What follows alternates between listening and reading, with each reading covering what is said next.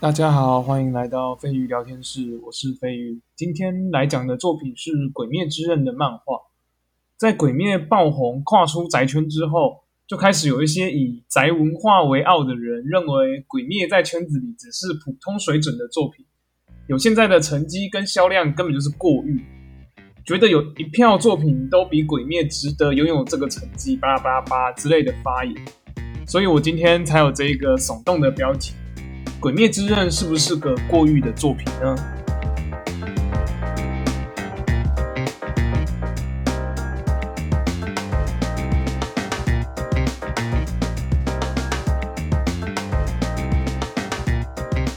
其实我在写稿的时候就一直在想，哦，我第一集一定要写一个这么容易得罪别人的主题吗？最后想一想，觉得。反正这一集不得罪我，之后也是会得罪很多喜欢某些作品的观众，所以我不如第一集就得罪他们吧。如果只看漫画的话，我的答案会是：是《鬼灭之刃》是一部过誉的作品。但嗯，大家先不要急着留复评哦。我不是说《鬼灭之刃》的漫画不好看，而是我觉得《鬼灭之刃》的动画做的太好。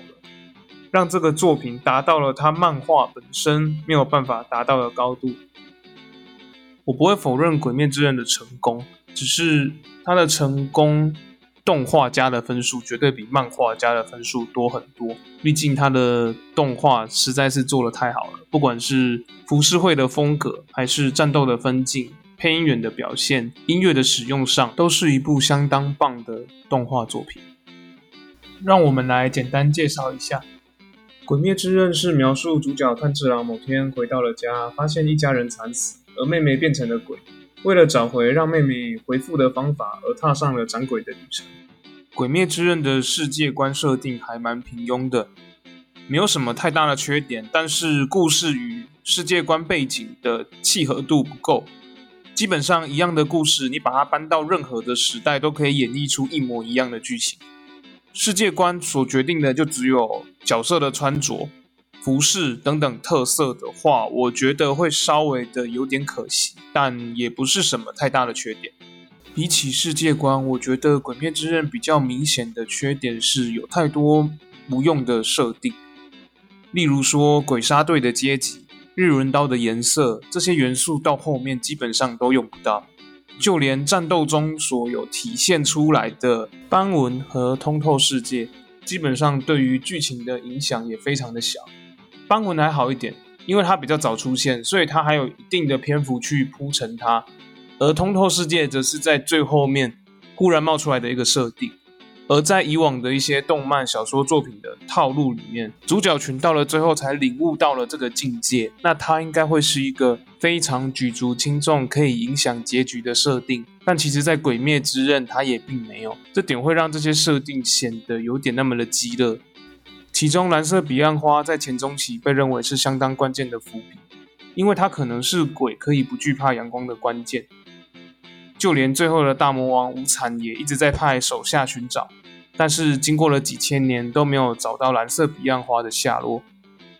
一直到了最后，无惨死亡，鬼杀队解散都没有回收蓝色彼岸花这个伏笔，只在日后谈的时候草草的提到蓝色彼岸花是个一年中仅在白天绽放两三次的花，暗示着夜晚出现的鬼是无法发现一朵只在白天开花的花。这样子的处理并不能满足我的期待。毕竟蓝色彼岸花应该会是个更有重量的东西，而不能被这样轻轻的一笔带过。这就有一种我心血来潮买了个鸡腿便当，结果我打开便当才发现，原来它的鸡腿是那种很小很小的那种小鸡腿，而不是跟整个便当一样大那种大鸡腿。这种感觉上就会让我觉得不是很开心。这些设定加起来，会让我觉得《鬼灭之刃》是一部不知道怎么回收伏笔的作品。对于很注重剧情首尾呼应、环环相扣的我而言，是非常非常的汤啦。不过这个部分比较偏向是个人喜好，毕竟这些多余的设定不太会影响到你在观看当下的体验，只是会让你事后回想起来，发现这个漫画的设定非常的不严谨。《鬼灭之刃》的漫画最大的问题点，我觉得还是出在剧情上面的。我会把《鬼灭之刃》的剧情分为三个部分：平庸的开头、优秀的单元剧串联，跟毁灭性的收尾。《鬼灭之刃》的开头给我感觉就很像是一些线上游戏的新手教学。首先会给你一段背景故事的介绍，然后遇到了一个 NPC，他会叫你去找一个人，然后当你去找那个人之后，他就会开始教导你怎么在这个世界进行战斗。学会了所有战斗的操作之后，就会叫你去打一个 BOSS。打完这个 BOSS 之后，就是正式的进入游戏。《鬼灭之刃》的开头给我也是这种感觉。一开始家里发生了变故，妹妹变成了鬼，然后遇到了义勇，义勇叫他去找那个师傅，叫什么名字我忘了。然后师傅教炭治郎水之呼吸，最后通过了鬼杀队的测试，进入了鬼杀队。这样子的开头虽然没什么亮点，但也算得上是四平八稳啊，没有什么问题。就你也不能要求人家更多了。而进到鬼杀队之后，炭治郎投入了与鬼的作战当中。这部分是以单元剧的形式，让炭治郎面对越来越强大的，并且一步一步的带着读者进入鬼灭之刃的世界。整体而言，它的节奏是很好的，除了花街的前期有点拖沓之外，整整体的节节奏都非常的明快，会让人想要一集一集看下去。而最优秀的是每个单元剧之间的串联，它把战斗的规模一层一层往上带，每一次的战斗都比前一次更加凶险，危机感更强。我认为动画组也是看到这些地方，才会选择投入大量的资金去制作《鬼灭之刃》的动画，因为这种比较短篇幅的单元剧形式是很适合动画化的。现在的动画比较追求都是十二集、二十四集之类的比较短集数的长度。那如果是这种单元剧的剧情的话，就会比较好拿捏长短，而不会有那一种为了要把剧情演演绎到一个段落，塞了一些原创剧情，或者是抽掉了很多剧情，这种比较容易让原著党不满的操作。讲到这边，就忽然想提一下，有些人觉得《鬼灭之刃》应该可以再拉长一点，让作者有更多的空间去阐述他的世界观。但我认为篇幅只要一拉长，这种一个单元剧一个单元剧慢慢叠加强度的剧情就会变得很难收尾，因为你下一次的事件一定要比这一次的严重，否则读者很容易就会感官疲乏，到最后就会放弃这个作品。而无限城的前半段一堆突如其来的设定变成了打倒各个上弦的关键，尤其是打倒上弦二、上弦一时。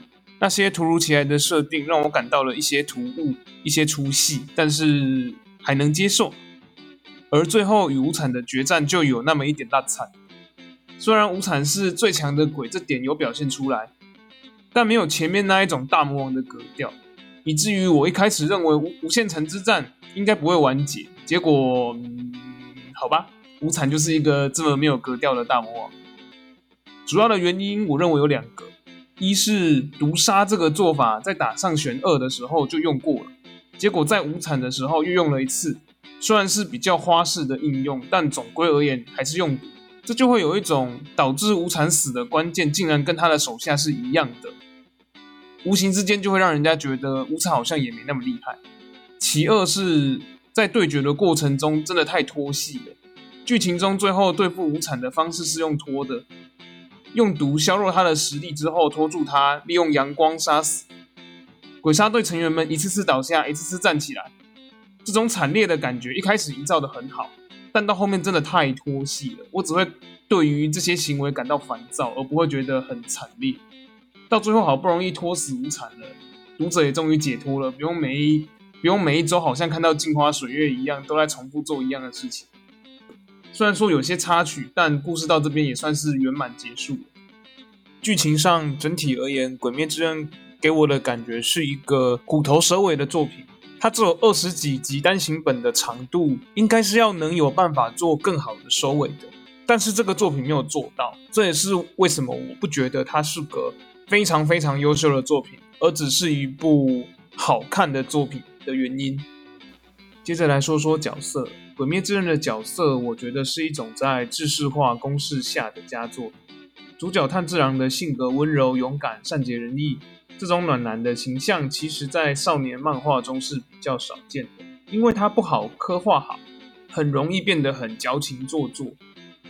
而《鬼灭之刃》的作者做到，至少收获了很多女性的读者，男性的读者也大多不会觉得反感，可以算得上是很成功的。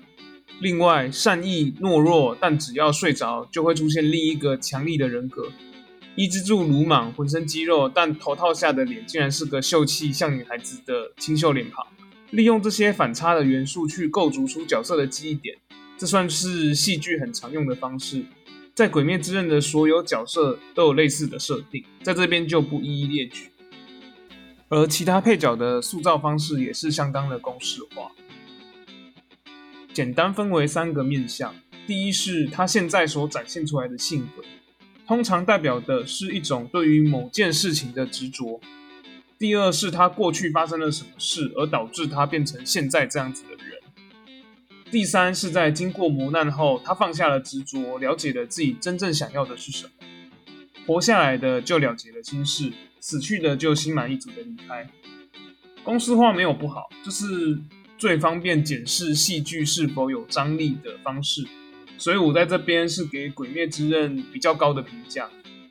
但我其实没有很喜欢，只是为了让读者了解剧情而塞进来的回忆杀。《鬼灭之刃》就超爱这样子让读者去理解角色，根本就是圆梦大师，让几乎所有角色都在死前可以功德圆满的那种感觉。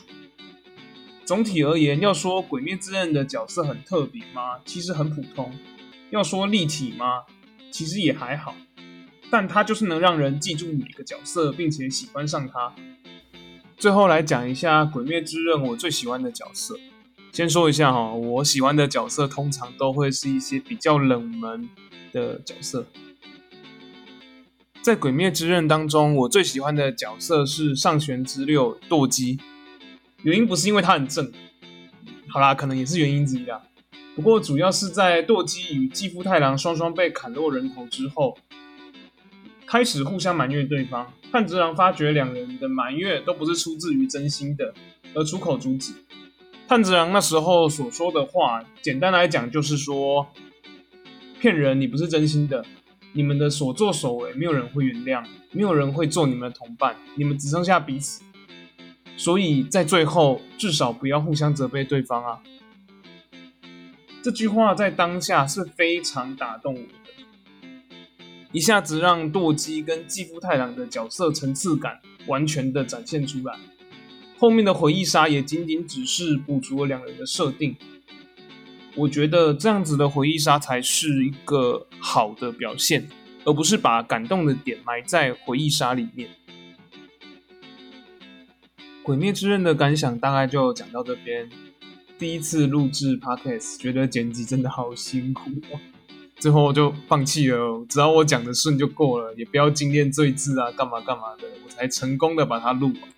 不然我第一天的时候录了一整个晚上，我只录了不到两分钟的片段，到后面才慢慢的有改善。觉得啊，录 podcast 真的好辛苦哦，真的是觉得。反上了，大家都好厉害啊！其实做这个节目，主要只是要逼自己多看一点东西，多写出一些有系统、有组织性的内容，锻炼一下自己，也做个记录。如果我有弄粉丝团或 IG 的话，会贴在资讯栏内。有想要听我讲其他作品的感想，欢迎留言或私讯。下一集如果没有插播的话，应该会讲《鬼灭之刃》的电影《无限列车》，再好好的蹭一波热度。